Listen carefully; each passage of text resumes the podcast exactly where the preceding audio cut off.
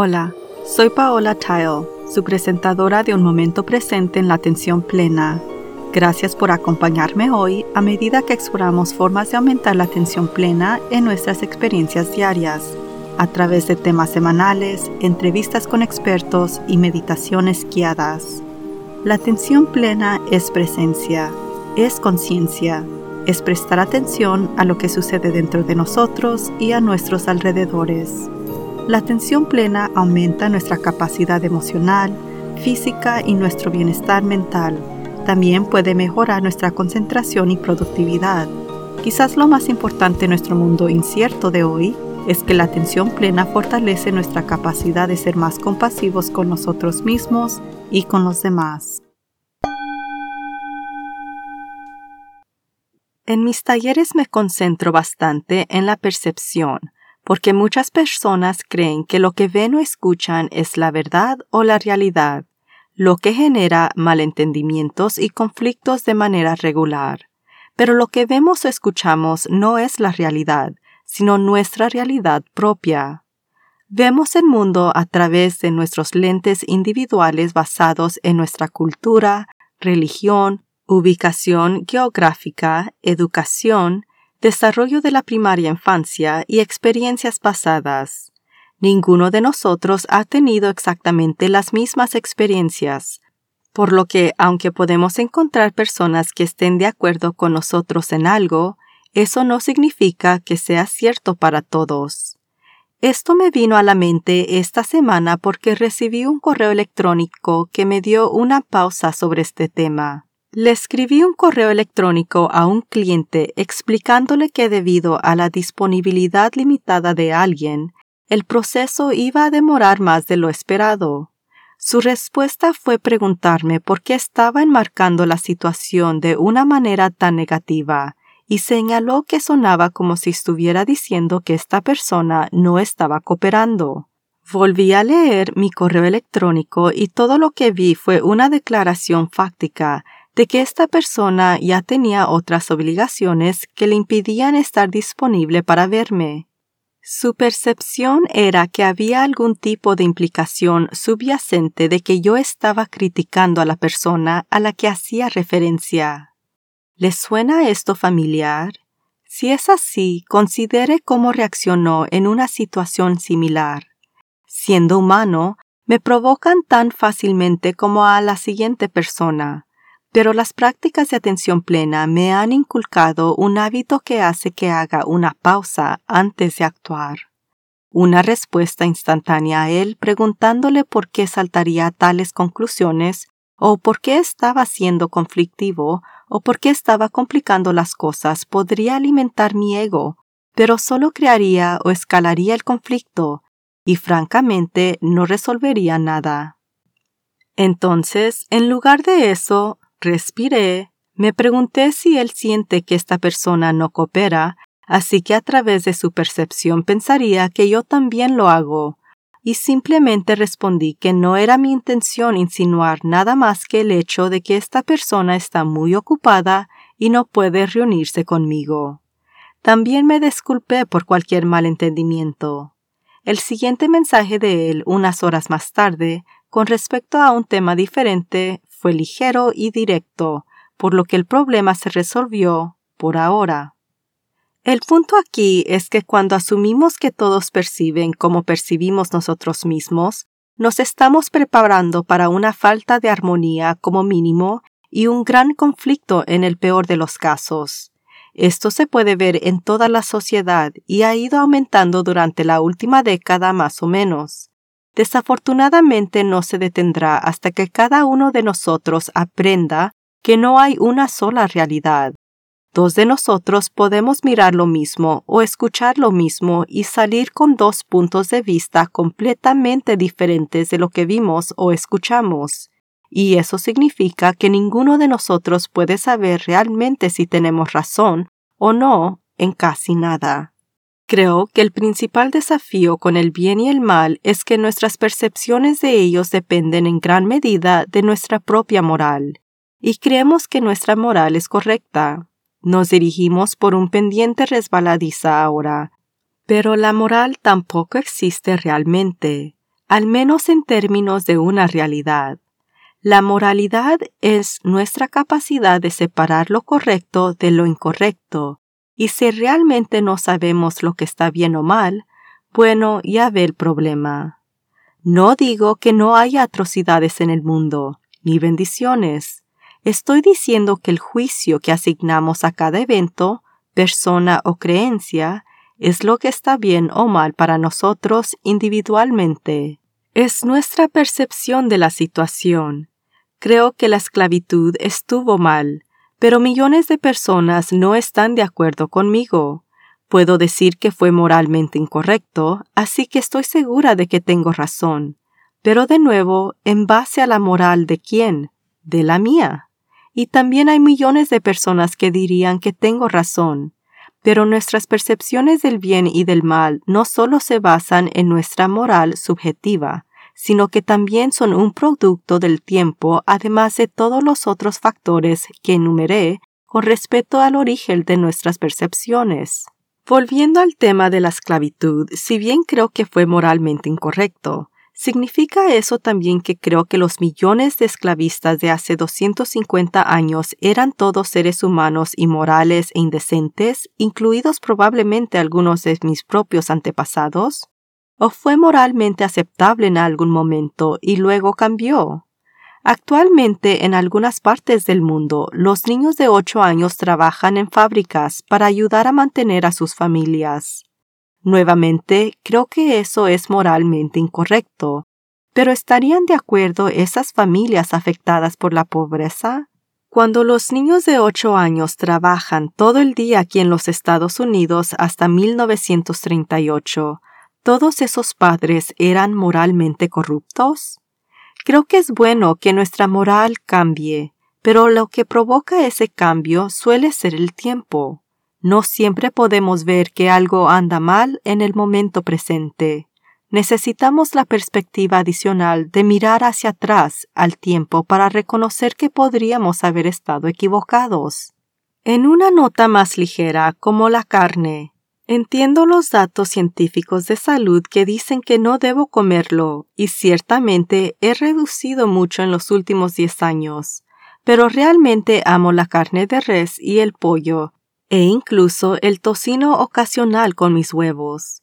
No creo que sea moralmente corrupta por comer un taco de carne, pero un vegetariano o un hindú o un ecologista sí realmente podrían creer que es moralmente incorrecto.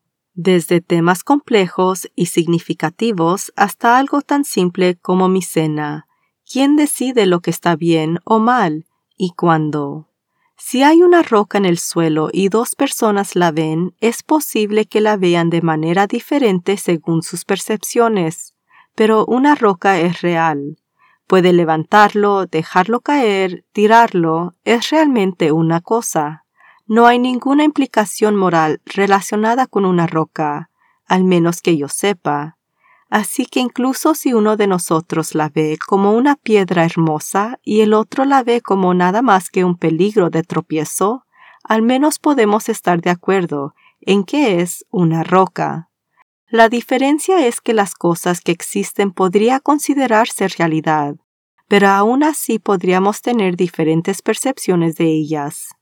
Sin embargo, las cosas que existen solo en nuestra mente, como nuestras propias percepciones que se convierten en nuestras creencias, no tienen una verdad objetiva. Las creemos y eso es todo. Tenemos creencias colectivas cuando la mayoría de una población creen lo mismo, como la legalidad del matrimonio o lo que es el dinero, o incluso en algunos momentos tratar a las personas como propiedad. Pero incluso estas cosas no son más que un concepto en nuestras mentes, no son rocas. Eso no significa que estas cosas no sean dañinas para los seres humanos, que no sean atrocidades terribles cuando miramos hacia atrás en el tiempo o incluso en ciertos lugares del presente. Pero hasta que entendamos que todas se basan en la percepción, no podemos comenzar a reparar rapturas o sanar heridas. A medida que observamos la agitación en el mundo, gran parte de ella se basa en las percepciones de diferentes grupos sobre lo que está bien y lo que está mal, y en algunos casos están dispuestos a luchar hasta la muerte por ello. Pero ¿cuánto de eso es real? He estado abiertamente descontenta con el entorno político de los Estados Unidos desde hace algunos años. Realmente no me importa qué partido está involucrado, ya que nuestro sistema está configurado para garantizar que, independientemente de su afiliación política, los políticos no tengan más remedio que dejarse llevar por las reelecciones en lugar de hacer lo que la mayoría de la gente quiere o lo que es moralmente correcto. Por lo que mi percepción es que las cosas no pueden mejorar mucho hasta que arreglemos nuestro sistema. Sin embargo, me inquieta la creciente promoción de la exclusividad, el odio y la violencia por parte de nuestros políticos. Fácilmente podría decir que tengo razón. Después de todo, para mí es obvio que debemos trabajar juntos y dejar de odiar y pelear porque eso es lo moralmente correcto, ¿verdad? Bueno, tal vez no. Por lo general nada cambia hasta que se pone tan mal que nos obliga a cambiar por lo que podría tratar de cambiar mi percepción para ver todo esto como un cambio en progreso. Si bien siento que sobrepasamos el fondo hace algún tiempo, evidentemente aún no hemos tocado el fondo, y hasta que lo hagamos las cosas realmente no pueden mejorar. Muchas personas tienen la percepción de que todo este vitriolo es necesario y lo correcto para generar cambios, aunque estoy totalmente en desacuerdo, es a través de mis prácticas de atención plena que puedo dar un paso atrás y preguntarme cómo sé con seguridad que ellos están equivocados y yo tengo razón. Puedo preguntarme, ¿es algo real lo que estoy percibiendo o malinterpretando? ¿O es un producto de la mente? La respuesta, por supuesto, es que está en la mente de millones y millones de personas. Son percepciones basadas en creencias establecidas a través de experiencias pasadas. No tengo forma de determinar verdaderamente quién está experimentando percepciones erróneas, incluyendo a mí misma. No tengo forma de saber si estoy bien o mal. Solo tengo la capacidad de identificar lo que está bien o mal para mí, en función de mis creencias y moralidad. Estoy segura de que ha escuchado el cliché la percepción es la realidad. Tal vez es hora de que realmente reconsideremos esto. Si podemos aceptar que nuestra realidad se basa en nuestras percepciones y que otros pueden tener percepciones muy diferentes, podemos abrir un espacio para el diálogo y la comprensión. No puedo imaginarme tolerar nunca la violencia, el odio o la discriminación pero sí puedo recordar que mis creencias sobre estas cosas son mis percepciones de lo que está bien o mal, no verdaderas absolutas. Podría escuchar mejor las perspectivas opuestas. Tal vez si pudiéramos tratar de entender qué impulsa a las personas que juzgamos inmorales, podríamos llegar a una solución mutuamente aceptable para cualquiera que sea el problema. El mundo parece estar en un gran cambio y supongo que no es una fase corta, sino un proceso a largo plazo de reelaboración de todo, desde cómo vivimos, cómo trabajamos, cómo tratamos a nuestros vecinos y cómo nos protegemos a nosotros mismos, hasta cómo sostenemos el planeta. Hay un número imaginable de percepciones y correlaciones de percepciones erróneas involucradas al considerar todos estos factores. Pero si comenzamos con una línea dura en la arena que indica que tengo razón y usted está equivocado, no podemos resolver gran parte de nada. Ciertamente no le estoy pidiendo a nadie que cambie sus percepciones, creencias o moral.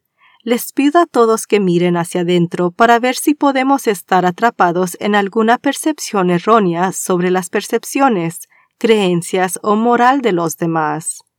Tal vez solo un poco de suavizado o difuminado de esa línea en la arena podría abrir la oportunidad para discusiones significativas. Paulo Coleo dijo que nada en el mundo está completamente mal, Incluso un reloj parado está correcto dos veces al día. Podría ser algo en lo que valga la pena pensar.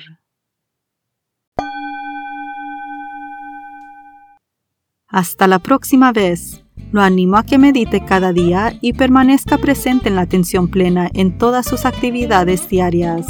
Simplemente lleve su conciencia total al momento presente para desarrollar sus habilidades de atención plena, prestando atención a cada detalle de lo que está haciendo, desde lavar los platos hasta las tareas laborales y hasta dar un paseo en pie.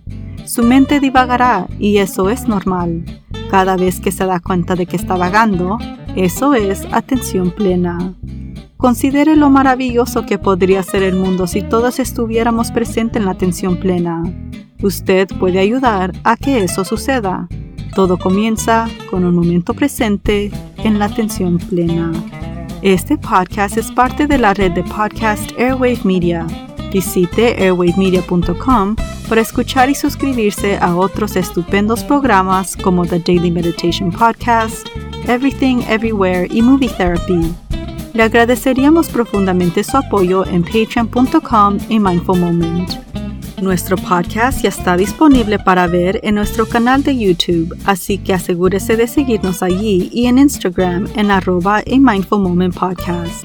Visite nuestro sitio web amindfulmoment.com para acceder a podcasts, guiones y recomendaciones de libros. Un momento presente en atención plena está escrita por Teresa McKee y yo, Melissa Sims. La versión en español está traducida y presentada por Paola Tile. Música de introducción Retreat de Jason Farnham. Música del final Morning Stroll de Josh Kirsch Media Rate Productions. Gracias por sintonizar. Este podcast es producido por Work to Live Productions.